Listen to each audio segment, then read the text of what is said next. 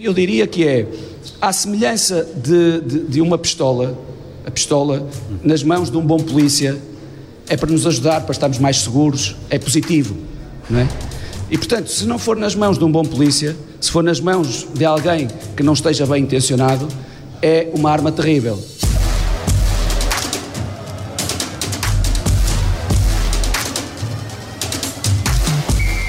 Olá a todos, aqui estamos para mais um episódio do podcast A Culpa é do Árbitro, esta semana com Lídia Peralta Gomes e Eduardo Gomes.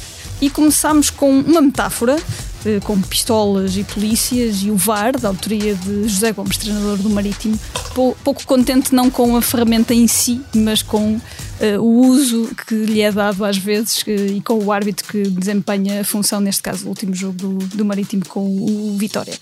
Uh, não é assim, Duarte? Podes-nos explicar um bocadinho esta, esta situação recambulesca quase de cowboys? Não, foi uma metáfora um, de uma pessoa que eu tenho muito respeito, devo dizer, pessoal, e que já conheço há muitos anos e que atesta o caráter. Estava quente, estava numa reação pós-jogo, uh, com o microfone uh, em frente à boca e, portanto, há aqui alguma desculpabilização quando as pessoas eventualmente se cedem, sobretudo as boas pessoas, como é o caso. Uh, é compreensível que nesta fase, Lídia, uh, e nós estamos a cerca de quatro jornadas, penso eu, para o final do uhum. campeonato. A luta pela permanência. Neste caso isso. é a luta pela permanência, mas eu diria de uma forma geral, uh, quando os resultados esportivos escasseiam e o tempo também escasseia, é normal que haja aqui uma, um extravasar de emoções acima do, do que é expectável. a única questão aqui que não, não, não vejo um treinador com esta categoria dizer de uma forma serena, o, o José Gomes seguramente não o faria depois a frio, era a questão de dizer que a pistola, uh, se estiver nas mãos de gente mal intencionada, uh, pode não ser bem utilizada. E neste caso não é uma questão de ser mal intencionada ou não, porque aqui já estamos aqui a ferir um pouco a integridade da pessoa e não a competência técnica do VAR.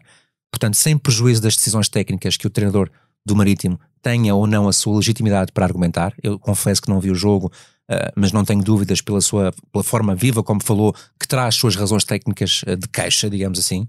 Um, a verdade é que temos que ter algum cuidado nesta fase em relação àquilo que possa potenciar ódio um, nas nossas declarações. Uh, ainda ontem vi um comunicado do Real Massamá, que é das coisas mais aberrantes que eu já vi numa grande instituição em relação a uma arbitragem, porque ultrapassou muito a crítica técnica, que é perfeitamente legítima, e atacou uh, o homem com roubalheiras, com vergonha, com, uh, fez tudo para encontrar um jogador para expulsá-lo, e foi uma coisa de facto que, sendo sob a forma de comunicado oficial, não pode fazer sentido. Foi a frio, uh, foi pensado, foi ponderado e representa a instituição.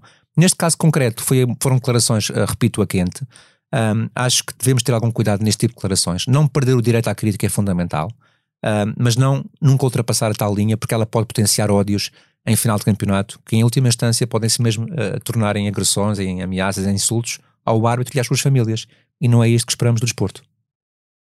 Não é, isso que, não é isto que esperamos e para mais uh, neste final de, de, campeonato que esperamos que venha a ser. E que uh, esperamos que todos calma, tenham um bom senso, calma. nomeadamente quem tem, quem tem poder de intervenção pública e de formar ou de formar opinião. E agora vamos, vamos depois deste, deste interlúdio, vamos, vamos passar aos lances de, do jogo, da jornada. Uh, e íamos começar com o lance que no final acaba por dar pontapé de penalti para o Benfica.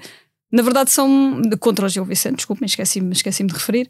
Uh, na verdade são dois lances que podemos juntar num só lance, não é Eduardo? Podes, podes explicar mais ou menos o que, é, o que é que aconteceu aqui? Há muito, há muito para falar neste lance, não é? Há muito para falar, mas de forma sucinta tentar ser o mais claro em termos de esclarecimento técnico. Primeiro, lance aos 82 minutos, uh, com duas situações na área do Gil. Primeiro, possível penalti por mão na bola de Ruben Fernandes após cabeceamento na queima de Peter Musa. Segundo, ato contínuo, logo a seguir, possível penalti de, sobre o Otamendi por eventual agarrão de carraça ao seu adversário, também na área do Gil. O árbitro, o, o que faz, depois de chamado pelo seu vídeo-árbitro, é sancionar a primeira situação, ou seja, o alegado braço na bola de Ruben Fernandes após o cabeceamento do, um, do Musa porque essa é a jogada que é revista nas imagens e, portanto, eh, vamos já por enquanto esquecer a questão do Otamendi, porque esta que foi penalizada. Dizer o seguinte, nós já tivemos um lance muito parecido com este há não muitas semanas, no Sporting Aroca, em que o Chermiti, nas costas do Galovic, penso eu, cabeceia a bola de cima para baixo, na queima, e a bola bate-lhe num braço que está, obviamente, eh, em movimento descendente do impulso e está aberto por essa razão.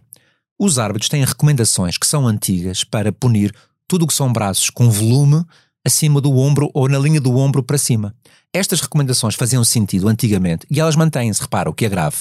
Mas elas faziam sentido quando a lei dizia que qualquer tipo de volumetria, ou seja, braço completamente fora do corpo, era para sancionar. Mas a lei, entretanto, mudou e a recomendação manteve-se. Ou seja, o que a lei agora diz é que, atenção, há volumetrias que são justificadas. O exemplo típico é o impulso. Se eu estou a saltar à bola, os meus braços mecanicamente têm que abrir. E se a bola bater naquele momento num braço, aquela volumetria está justificada para o meu movimento, portanto não é de punir. Ora, foi exatamente o que aconteceu aqui. O Ruben Fernandes, que está à frente do Peter Musa, salta a bola. Uh, o impulso dos braços e das pernas faz com que ele levante, obviamente, os dois membros superiores num movimento mecanicamente inevitável. Não vê para onde é que a bola vai. Está de costas para o lance. É até tocado nas costas pelo Peter Musa, para mim sem falta, porque ele salta claramente à bola e depois aqui ao contacto, portanto não se apoiou no impulso. Mas é até desequilibrado por esse contacto legal nas costas. O Peter Musa até cabeceia a bola na queima contra o próprio braço, também não é mão do Peter Musa, porque é um ressalto, a bola bate no braço, antes depois de bater no braço do, do, do Ruben Fernandes.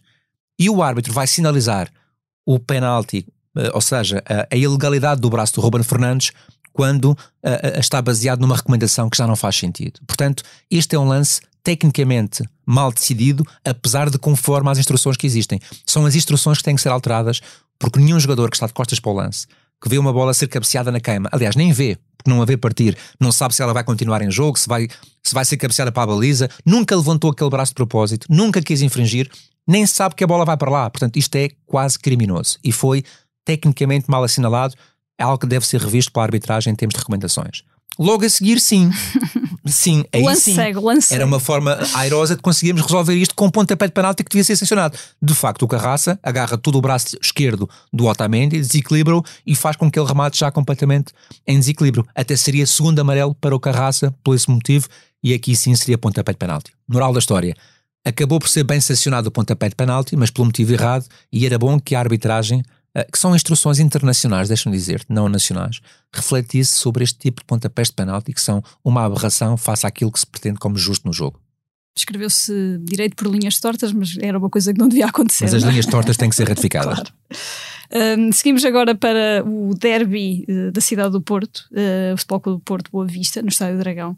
Um, há, um, há um lance ainda na primeira parte em que um, o árbitro da partida considera que há uma simulação de, do Taremi. Uh, como é que viste este, este lance, Duarte?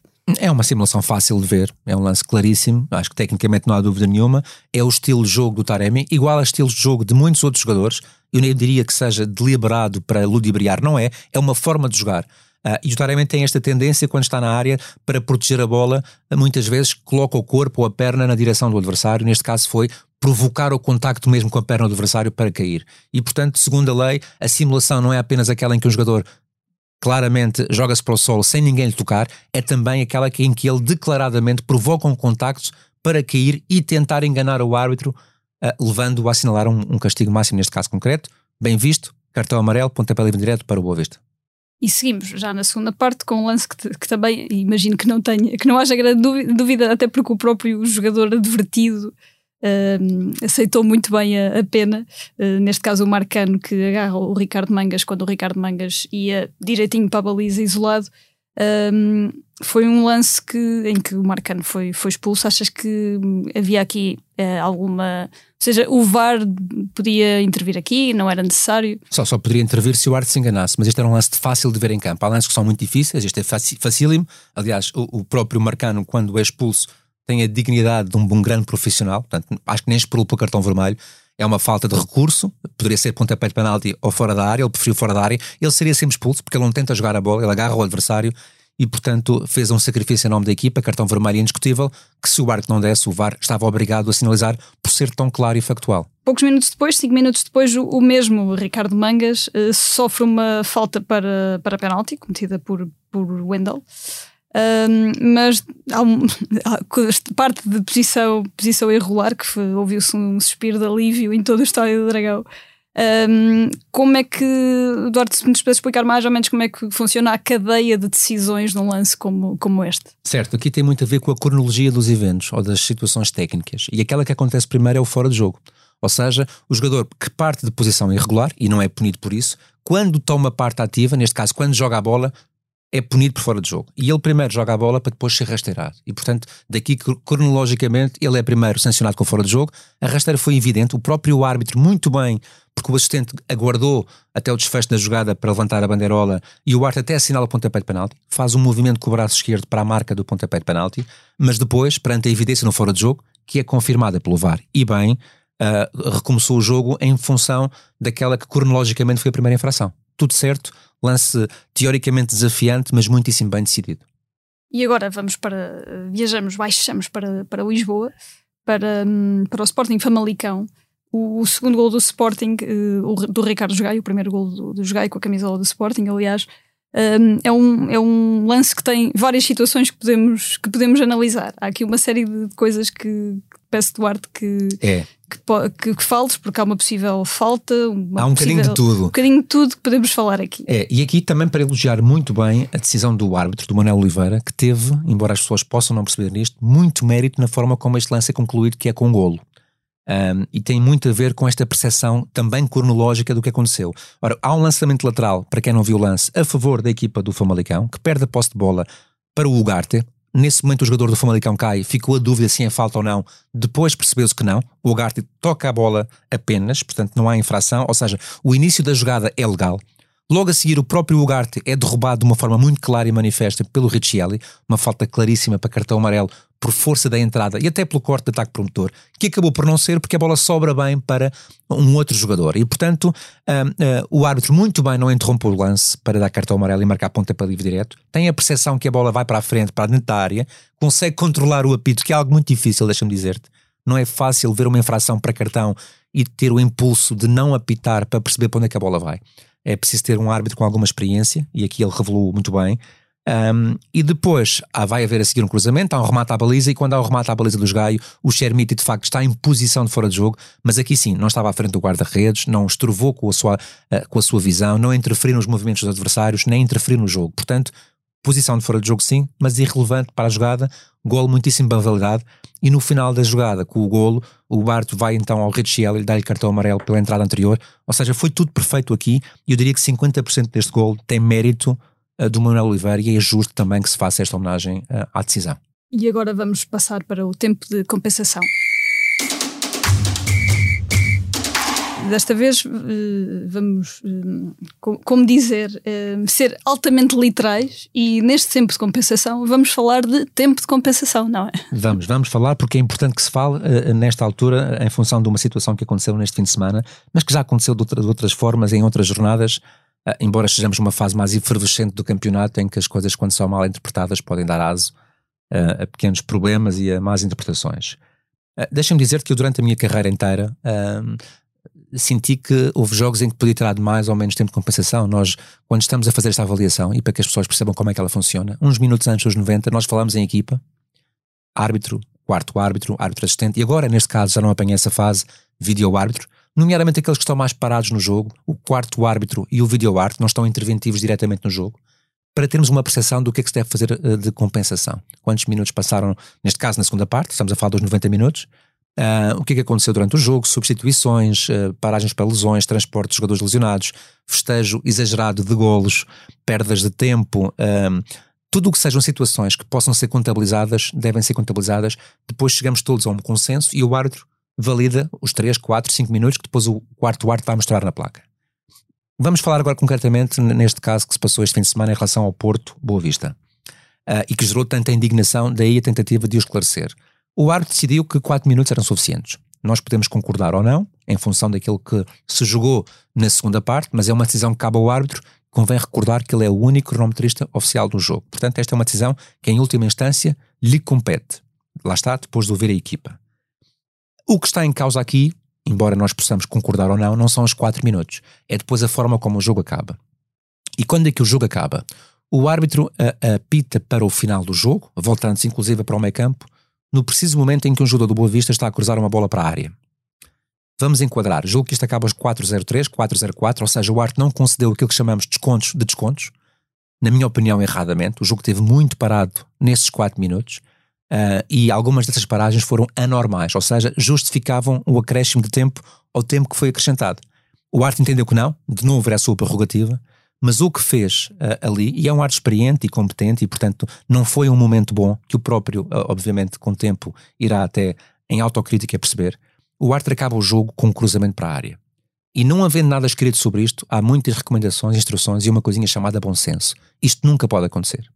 É um, uma... lance, um lance perigo, não é? É um lance de perigo e repara, no, e por isso é que está aqui a ser chamado. Esqueça, esqueçamos as equipas agora e visualizemos apenas o contexto. Estamos a falar de uma equipa que está a ganhar um zero, que está em inferioridade numérica e que há muitos minutos que estava a suportar pressão alta do adversário.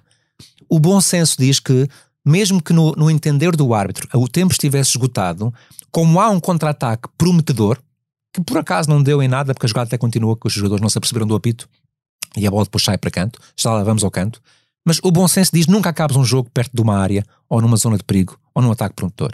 Porque teoricamente esse ataque começou ainda dentro do tempo de jogo. E por acaso este começa nos pés uh, do Bracali. E portanto, ainda dentro do tempo de jogo. E vem de lá para trás, um lance rápido.